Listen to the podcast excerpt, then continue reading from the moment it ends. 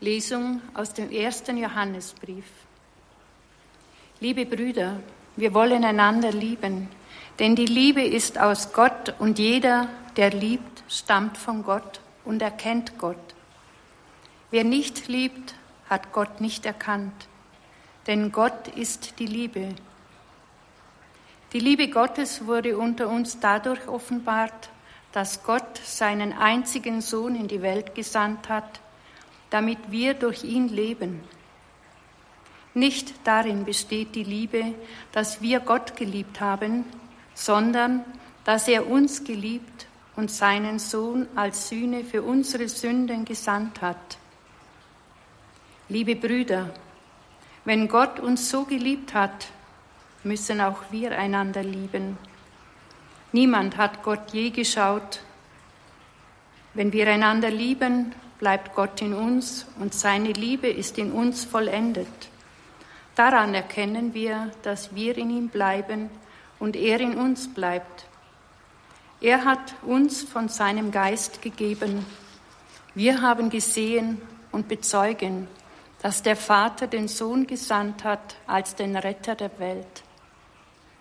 Wer bekennt, dass Jesus der Sohn Gottes ist, in dem bleibt Gott und er bleibt in Gott. Wir haben die Liebe, die Gott zu uns hat, erkannt und gläubig angenommen. Gott ist die Liebe und wer in der Liebe bleibt, bleibt in Gott und Gott bleibt in ihm. Wort des lebendigen Gottes.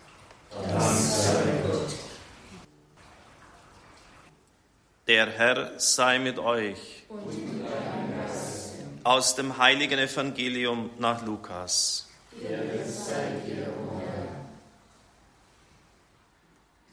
In jener Zeit zogen sie zusammen weiter und kamen in ein Dorf. Eine Frau namens Martha nahm Jesus freundlich auf. Sie hatte eine Schwester, die Maria hieß. Maria setzte sich dem Herrn zu Füßen und hörte seinen Worten zu. Martha aber war ganz davon in Anspruch genommen, für ihn zu sorgen.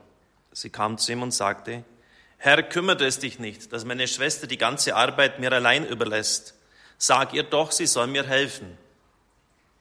Der Herr antwortete, Martha, Martha, du machst dir viele Sorgen und Mühen, aber nur eines ist notwendig. Maria hat das Bessere erwählt. Das soll ihr nicht genommen werden. Evangelium unseres Herrn Jesus Christus. Lob sei dir, Christus.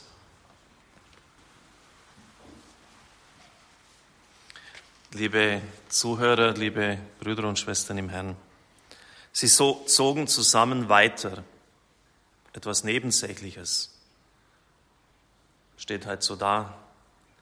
Aber es hat eine tiefe Bedeutung.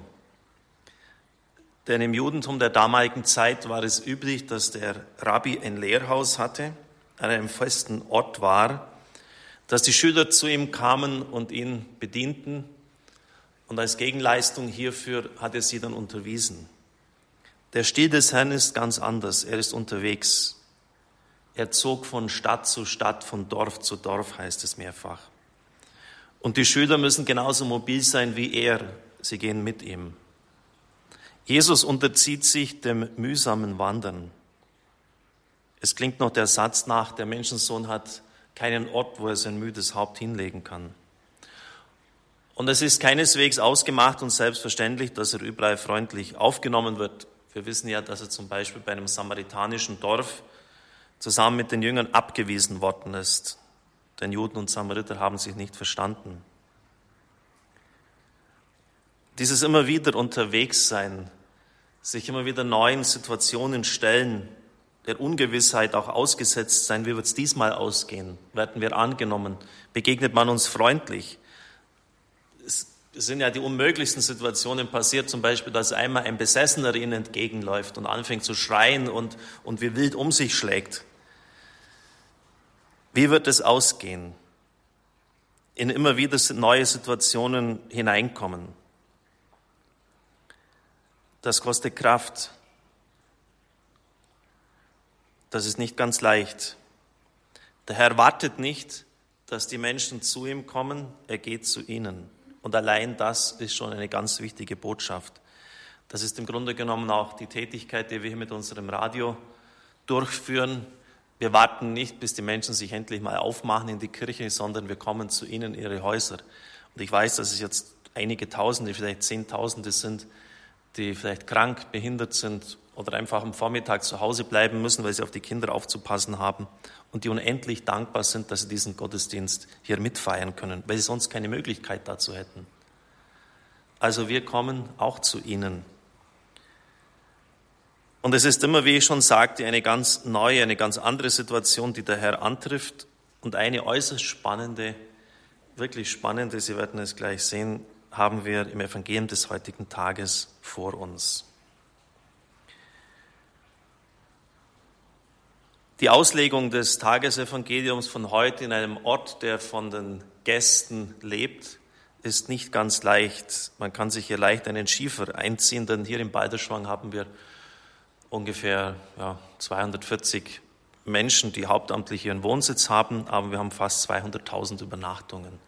Also ein ziemlich starker Schnitt, den wir hierher bekommen.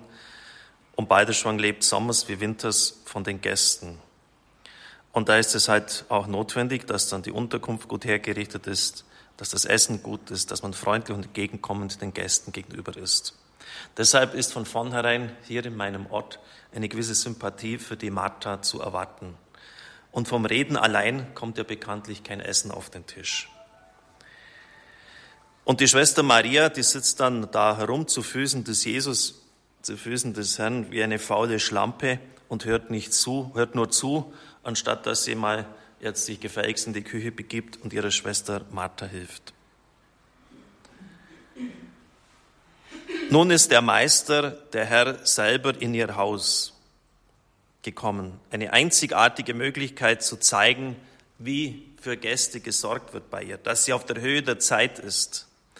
Und so hat sie eine einzige Sorge, wie schaffe ich es, in der Kürze der Zeit alles zu bereiten. Damals hat es ja nicht die Möglichkeiten der Kommunikation wie heute gegeben. Deshalb wird sie vielleicht auch geklagt haben, wenn ich das nur noch früher gewusst hätte, dann hätte ich noch vieles herrichten können. So selbstverständlich und so verständlich ihre Gedanken uns sein mögen, so liegt sich doch damit völlig daneben. Denn Jesus kam ja in ein Haus, in dieses Haus, um Frieden zu bringen. Wenn ihr in ein Haus kommt, dann sagt, dann wünscht ihm als erstens Frieden.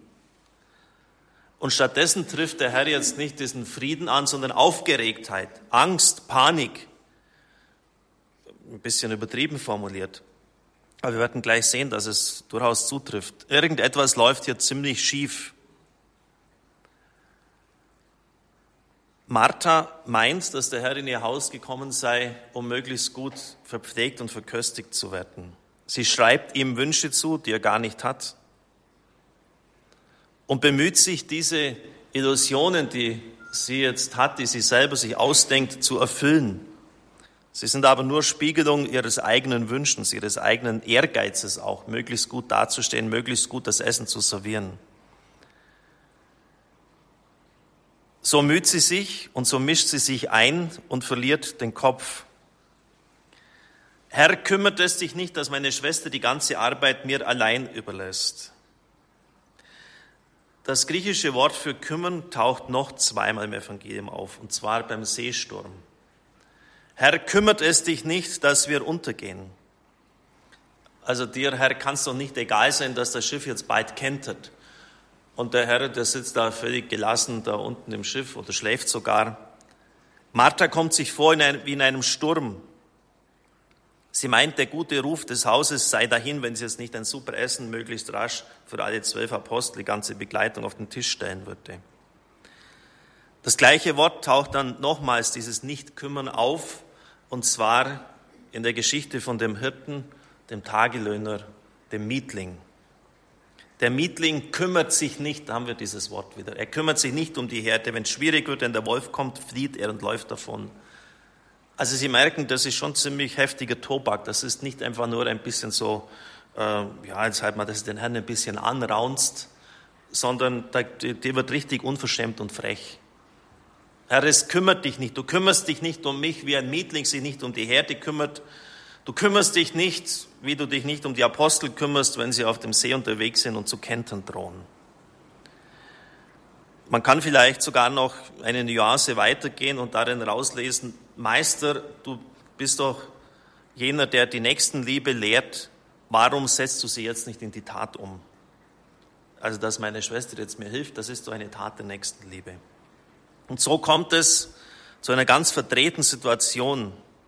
Jener, der gekommen ist und dem eigentlich alle Ehre gebührt, unser Herr Jesus Christus, wird ziemlich unfreundlich und heftig angegangen. Und sie steigert sich in ihre Märtyrersituation hinein, hat kein Verständnis, dass ihre Schwester ihr überhaupt nicht hilft. Und dann noch äh, erwartet sie, dass der Herr sozusagen ihr Anwalt ist, dass er sich für sie einsetzt. Sie fordert den Herrn auf, sag ihr doch, sie soll mir helfen. Also sie möchte den Herrn für sich einspannen, dass jetzt er auch die Maria in den Senkel stellt. Eine ganz verdrehte Situation. Martha erscheint als ein Muster an Güte und Maria, ja, die sitzt einfach rum und macht nichts und sollte etwas tun. Eigentlich wäre die Situation, wir wissen es doch von der Bibel her, gar nicht so schwer zu lösen. Denken wir an die Hochzeit zu Kana. Auch wenn die Situation jetzt nicht die gleiche war, es war auch eine, eine Überraschungssituation, eine Not da, sie haben keinen Wein mehr. Und die Mutter des Herrn wendet sich ganz diskret an ihren Sohn. Sie sagt nicht, du musst jetzt mal was machen oder jetzt schau mal her und du kannst doch, du bist doch der Sohn Gottes, sondern Sie stellt ihm die Lösung des Problems anheim. Sie sagt, schau, mein Sohn, Sie haben keinen Wein mehr. Einfach, sie schildert ihm die Not. Und so hätte Martha die Situation ganz leicht lösen können, indem sie zu Maria sagt, könntest du mir vielleicht ein bisschen helfen? Oder Jesus, jetzt bin ich aber überfordert, äh, er kommt jetzt hier so überraschend und so schnell her, jetzt weiß ich gar nicht, wie ich mit der Situation richtig umgehen soll. Der Herr hätte ihr vielleicht gesagt, Setz dich einfach mal her, hör einfach zu, was ich dir zu sagen habe und anschließend machen wir miteinander das Mal. Kann ich mir vorstellen. Dann sagt der Herr zweimal zu ihr, Martha, Martha. Und das ist in der Bibel schon etwas Besonderes, weil die zweimalige Nennung des Vornamens kommt sonst nur an ganz wichtigen Stellen vor. Samuel, Samuel, also nämlich die erste Offenbarung von Gott bekommt und es noch nicht richtig einzusortieren weiß, spricht ihn der Herr zweimal mit Vornamen an. Abraham, Abraham, auch in einer ganz wichtigen Situation seines Lebens oder Mose. Also wenn der Vorname zweimal genannt wird, dann empfiehlt es sich genau hinzuschauen, weil etwas ganz Wichtiges kommt. Du machst dir viel Sorgen und Mühen, auch das sind wieder vom Griechischen her sehr starke Ausdrücke und meint die ängstliche, überflüssige, völlig unnötige Sorge, die Sorge, die so überflüssig ist wie ein Kropf. Du machst dir viele Sorgen und Mühen, also du steigerst dich sozusagen hinein in deine Aufgabe. Nur eines ist notwendig, nämlich, dass in diesem Augenblick, in diesem historisch einmaligen Augenblick, dass sich hinsetzen und zuhören, was der Meister zu sagen hat. von seiner Gegenwart erfüllt sein, hinhören auf das, was er uns sagen möchte. Denn das Mahl, das wird wieder vergehen, auch die Komplimente für das gute Essen. Aber die Gegenwart, die geschenkte Gegenwart des Herrn, vor allem auch in seinem Wort, die wird nicht vergehen. Ein Innungsmeister hat mir mal erzählt, dass er, der selber Goldschmied war, mit einem Konditormeister beieinander war und dass der Konditormeister geklagt hat, wir mühen uns da mit einem ganzen Trupp Leute manchmal tagelang für ein gutes Abendessen ab und ein paar Stunden später wird es dann die Toilette hinuntergespült und das, was Sie als Goldschmied machen, das, das, das hat man noch nach Generationen in der Hand. Also vielleicht in diesem Sinn, dass das die Worte des Herrn sind wie Gold, die bleiben. Während dann das Essen, ja, da hat man irgendwie, waren wir damals zu Gast, das wird wieder vergehen.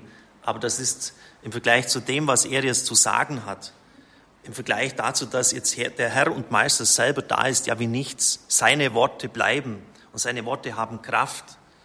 Und deshalb ist es in diesem Augenblick auch wichtig, einfach hinzuhören, den Kairos, den Augenblick richtig einzuschätzen. Man hat das natürlich in der Traditionsgeschichte dann immer so verstanden, ja, das kontemplative Leben ist dem anderen Leben, dem aktiven Leben unendlich übergeordnet und viel wichtiger. Ich glaube aber, dass man damit der Auslegung dieser Stelle nicht ganz gerecht wird. Denn zunächst geht es dem Herrn ja mal darum, diesen überspannten Erwartungsdruck von Martha entgegenzutreten. Du machst dir viele Sorgen und Mühen, die eigentlich gar nicht notwendig sind. Aber jetzt in diesem Augenblick ist eines notwendig. Man kann natürlich das auch grundsätzlicher sehen. dass das Bessere, das Hinhören ist auf das Wort Gottes. Und das ist für uns Deutsche gerade wichtig, denn wir sind ja solche Schaffer und solche Häuslerbauer. Und äh, es ist für uns nicht leicht, einfach mal loszulassen, hinzusetzen, die Heilige Schrift zu lesen und wirklich zu hören. Wir müssen immer irgendetwas werkeln und machen. Also insofern äh, müssen wir uns vielleicht auch von diesem Bibelwort schon korrigieren lassen und fragen lassen, ob wir ja ob wir wirklich das eine Notwendige und das Bessere auswählen. Auf der anderen Seite hat man es in der Geschichte der Kirche und der Auslegungsgeschichte immer geschätzt und, und richtig verstanden, dass die Gottesmutter, obwohl sie die Königin des Himmels und der Erde ist, die Königin der Engel ist, 30 Jahre im Verborgenen in Nazareth die allereinfachsten und alltäglichsten Dienste verrichtet hat. Und das ist für, das, für unser Leben, für unser geistliches Leben, das Vorbild dieser außerordentlichen Heiligen der Gottesmutter schon auch wichtig. Sie hat täglich das Essen hergestellt, sie hat sicher die Werkstatt des heiligen Josef gesäubert und es war sicher auch deshalb kein Gegensatz zwischen beiden. Und man ist in der Kirche einig, dass nach der Gottesmutter der größte Heilige der heilige Josef war und ist. Und das können Sie glauben, er war jetzt nicht so sehr ein Zimmermann, sondern ein Bauhandwerker, dass dieses Handwerk äußerst schwer zu verrichten war damals. Man hat ja nicht die Werkzeuge von heute gehabt und es galt dann, die, die Baumstämme, die bei ihm da waren, mit dem Hobel zu bearbeiten und das war alles andere als eine leichte Arbeit. Und trotzdem war er in diesem täglichen sich beugen über die Hobelbank, in diesem Bauhandwerkerdienst, wo er sicher auch schwere Stämme, Stämme zu schleppen hatte zu den Häusern, die er gebaut hat, war er der größte Heilige nach der Mutter Gottes ist. In diesem Tätigsein hat er auch, ja, ist er seiner Berufung nachgekommen. Vielleicht noch ein ganz interessantes Detail am Schluss. Der Mann, der im Turiner Grabtuch gelegen hat, das hat man nachweisen können, äh, hat eine ganz leichte Schieflage auf der rechten Seite gehabt.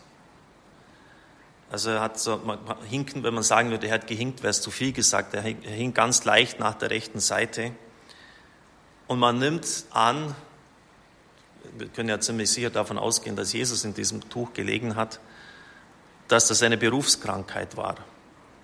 Einfach von dem sich beugen über die Hobelbank, immer auf der gleichen Seite belasten und auch vom, ja, vom, von diesen schweren körperlichen Arbeiten vom, vom Tragen dieser Stämme, dieses schweren Holzes.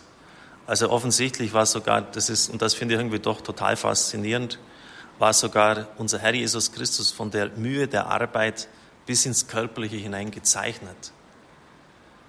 Und insofern geht es jetzt nicht, äh, das eine gegen das andere auszuspielen, sondern es gilt, im richtigen Augenblick zu erkennen, worauf es ankommt und beides in einer rechten Weise miteinander zu verbinden. Und vor allem auch sehr aufzupassen, weil das passiert mir, erlebe ich bei mir oft, wahrscheinlich bei Ihnen auch, dass wir nicht immer wieder dem Herrn irgendwelche Sachen unterschieben, Wünsche und Vorstellungen und meinen, dass Herr, äh, Herr, äh, sag ihr doch, sie soll mir helfen, also dass man noch so weit geht, dass man den Herrn für sich instrumentalisiert und einspannt der, dass man vom Herrn jetzt erwartet, dass er jetzt doch mal an die Front geht für uns, für unsere eigenen Wünsche, die oft recht egoistisch und kleinkariert sind. Amen.